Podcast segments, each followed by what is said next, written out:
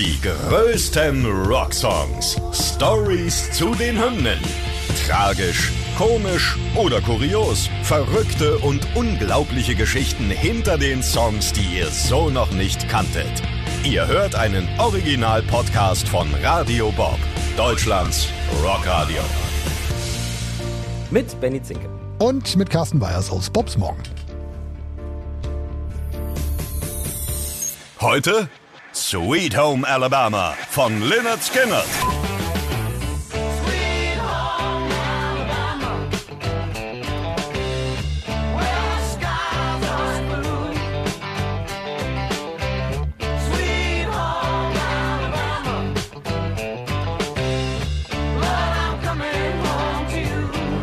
Was für ein Gitarrenriff. Das Ding ähm, kommt ins Ohr und geht dann auch nicht wieder raus. Ja, Sweet Home Alabama, also wirklich eine absolut äh, sensationelle Nummer. Ähm, macht erstmal irgendwie rein musikalisch gute Laune. Der textliche Hintergrund und auch die Entstehungsgeschichte ist aber eine ernste.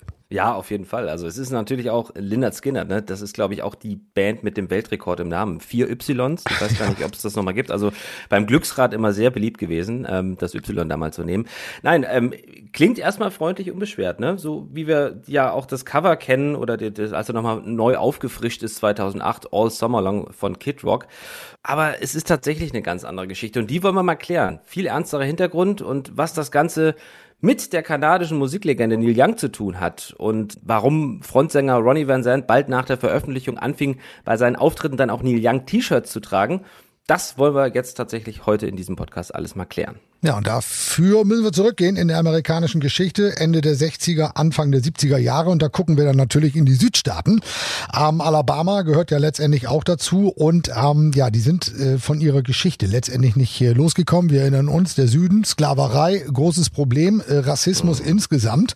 Und die standen auch immer unter dem Ruf, also ungebildete Rednecks zu sein, so hat man sie ja damals äh, benannt, die halt ähm, ja damals die Sklaverei nicht verbieten wollten wollten und auch jetzt ähm, ja im Grunde immer noch für diese Haltung stehen. Und ja, in der Tat war es ja auch tatsächlich so, dass die Rassentrennung äh, noch extrem gelebt wurde damals. Also es ja. gab Bars, die nur für weiße Personen zugelassen wurden, ähm, äh, oder auch die Einteilung in Bussen und, und Bahnen, äh, wo Menschen äh, afroamerikanischer Abstammung nur hinten sitzen durften. Das äh, war an der Tagesordnung. Ja, jetzt kann man müssen wir uns mal vor Augen führen, wie sich das Ganze geäußert hat. Gab es natürlich ähm, diese brennenden Kreuze des KKK, also des Ku Klux Klans, ne, diese radikale Gruppe von von Freaks mit weißen gesichtsverdeckenden Zipfelmützen. Sah nicht nur bescheuert aus, waren halt auch Arschlöcher und Idioten, die ja heute immer noch leider aktiv sind. Ähm, die hatten damals wirklich ihre Hochphase. Die stellten Kreuze in die Gärten der Menschen auf, äh, verübten blutige und feige Bombenanschläge auf die schwarze Bevölkerung. Und diese wiederum begann sich zu wehren und hat dann Protestmärsche organisiert. Und dazu kam, dass die Politik dagegen überhaupt nichts unternommen hat und auch ganz klar nichts unternehmen wollte. Nehmen wir den damaligen Gouverneur äh, Wallace mit Namen äh, komplett konservativ und äh, der hat die Probleme ja nicht gesehen oder wollte sie auch letztendlich überhaupt gar nicht sehen. Und vor diesem Hintergrund kommt jetzt Neil Young ins Spiel. Ja, also was hat Neil Young mit dem Song zu tun? Das klären wir jetzt. Er ist geborener Kanadier, war relativ schnell, aber in ganz Nordamerika ein gefeierter Musiker. Und was machte der? Er sah wohl einzig und allein die gerade besprochenen Probleme in den Südstaaten und verarbeitete diese in seinen Stücken Southern Man und Alabama. In denen, naja, sagen wir mal, war jetzt nicht besonders nett zu den Südstaatlern. Und genau da liegt der Hase im Pfeffer, wenn wir so wollen. Ne? Lassen wir die Situation von Lynyrd Skynyrd äh, Gary Rossington doch einmal selber zusammenfassen. Ronnie was kind of trying to tell Neil Young at the time not to be picking on Southern Man and, and Alabama because he had a Almouth, Alabama. He wrote, uh, Neil Young wrote the song about a long time ago, but he kind of made it sound like he was talking about today. And so we said, hey, You're a Canadian anyway. You don't know nothing about Alabama. He ain't even been there. He was just writing about it.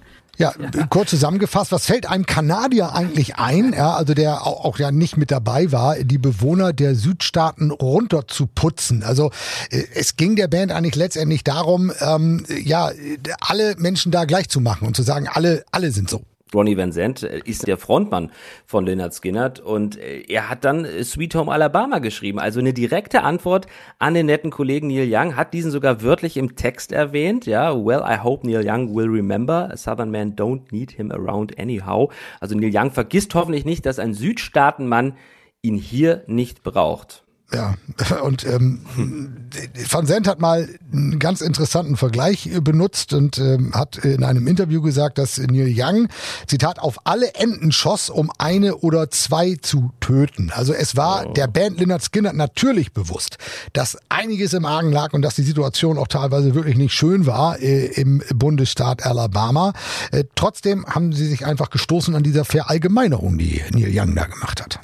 Genau, jetzt könnte man die steile These aufstellen, es ist der erste Diss-Track der Musikgeschichte, ja. Also heute machen die Rapper das ja alle, aber vielleicht war es der, der, der erste Diss-Track der Rockgeschichte. Also Neil Young gegen Lynyrd Skynyrd. Oder war es das nicht? Da äh, kommen wir später auch nochmal dazu.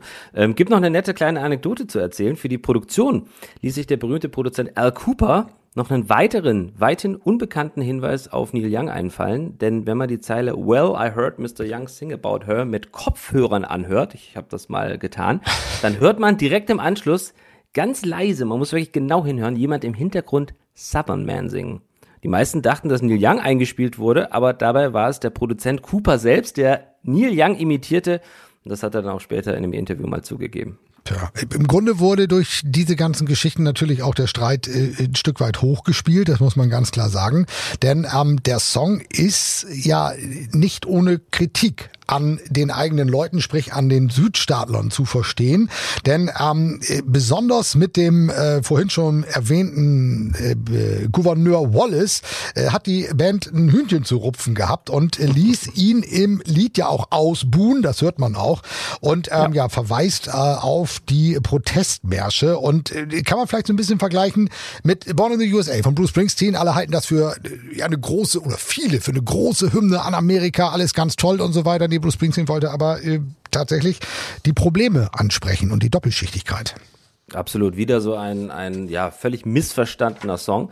Was ist denn dann passiert in diesem Konflikt? Ähm, um ehrlich zu sein, dasselbe wie auch heutzutage noch. Konflikte sind ja immer ein gefundenes Fressen für die Berichterstattung. Man bekommt Aufmerksamkeit, hauen sich zwei gegenseitig die Köpfe ein, dann ist das immer eine Schlagzeile wert. In diesem Fall aber eigentlich nicht, denn der gesamte Konflikt, die komplette der komplette Streit und alles, was darüber geschrieben wurde, ist eigentlich, muss man so klar sagen, nicht das Papier wert, auf dem es steht.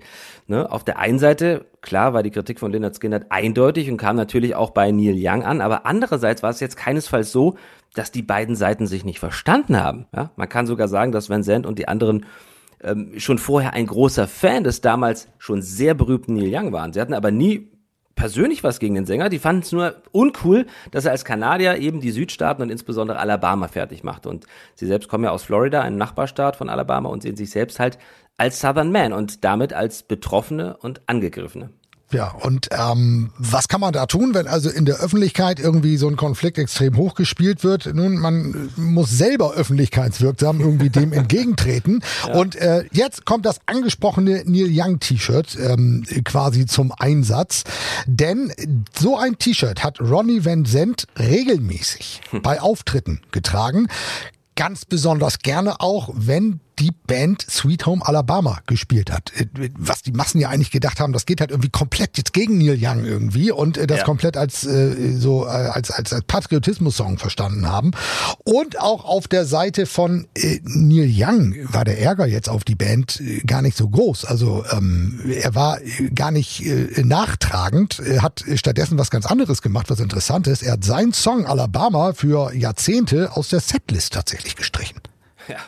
Ja, spielst bis heute nur, wenn er meint, dass es dann auch zur Stimmung passt. Ne? Über Southern Man hat er mal dem Rolling Stone Magazin erzählt, er würde jederzeit lieber Sweet Home Alabama auf der Bühne spielen, anstatt seines eigenen Songs. Und er selbst bezeichnet den Skinner-Song als Schuss vor den Bug, der ihm zeigte, dass er mit seiner doch plumpen Kritik nicht richtig lag. Ja. Also man kann sagen, ne, viel Tamtam, -Tam, eine coole Story. Man hat dann gedacht, so, die waren sich spinnefeind, waren sie aber irgendwie dann doch nicht. Ne? Es wurden gegenseitige T-Shirts getragen und man hat sich gegenseitig hochgejubelt.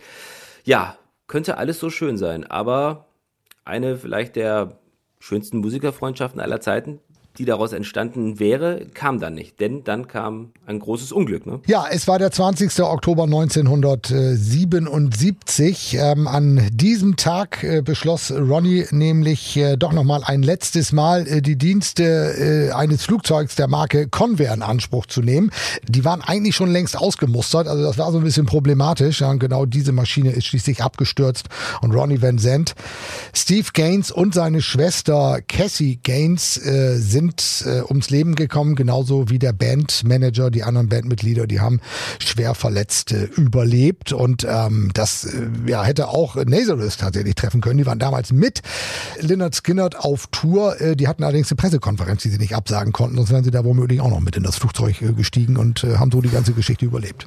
Also das, ähm, ich meine, der Flugzeugabsturz, darüber hat man schon mal gehört, ne? Das, das weiß man, auch wenn man jetzt nicht so der größte Lynyrd Skynyrd-Fan ist. Aber das mit Nazareth, ähm, dass die im gleichen Flugzeug fast gesessen hätten, boah, das ist schon, weiß nicht, da kriegt man schon so irgendwie ein bisschen Gänsehaut, ne? Wenn du dir das überlegst. Nur eine, eine zufällige Pressekonferenz hat verhindert, dass die mit im Flieger saßen.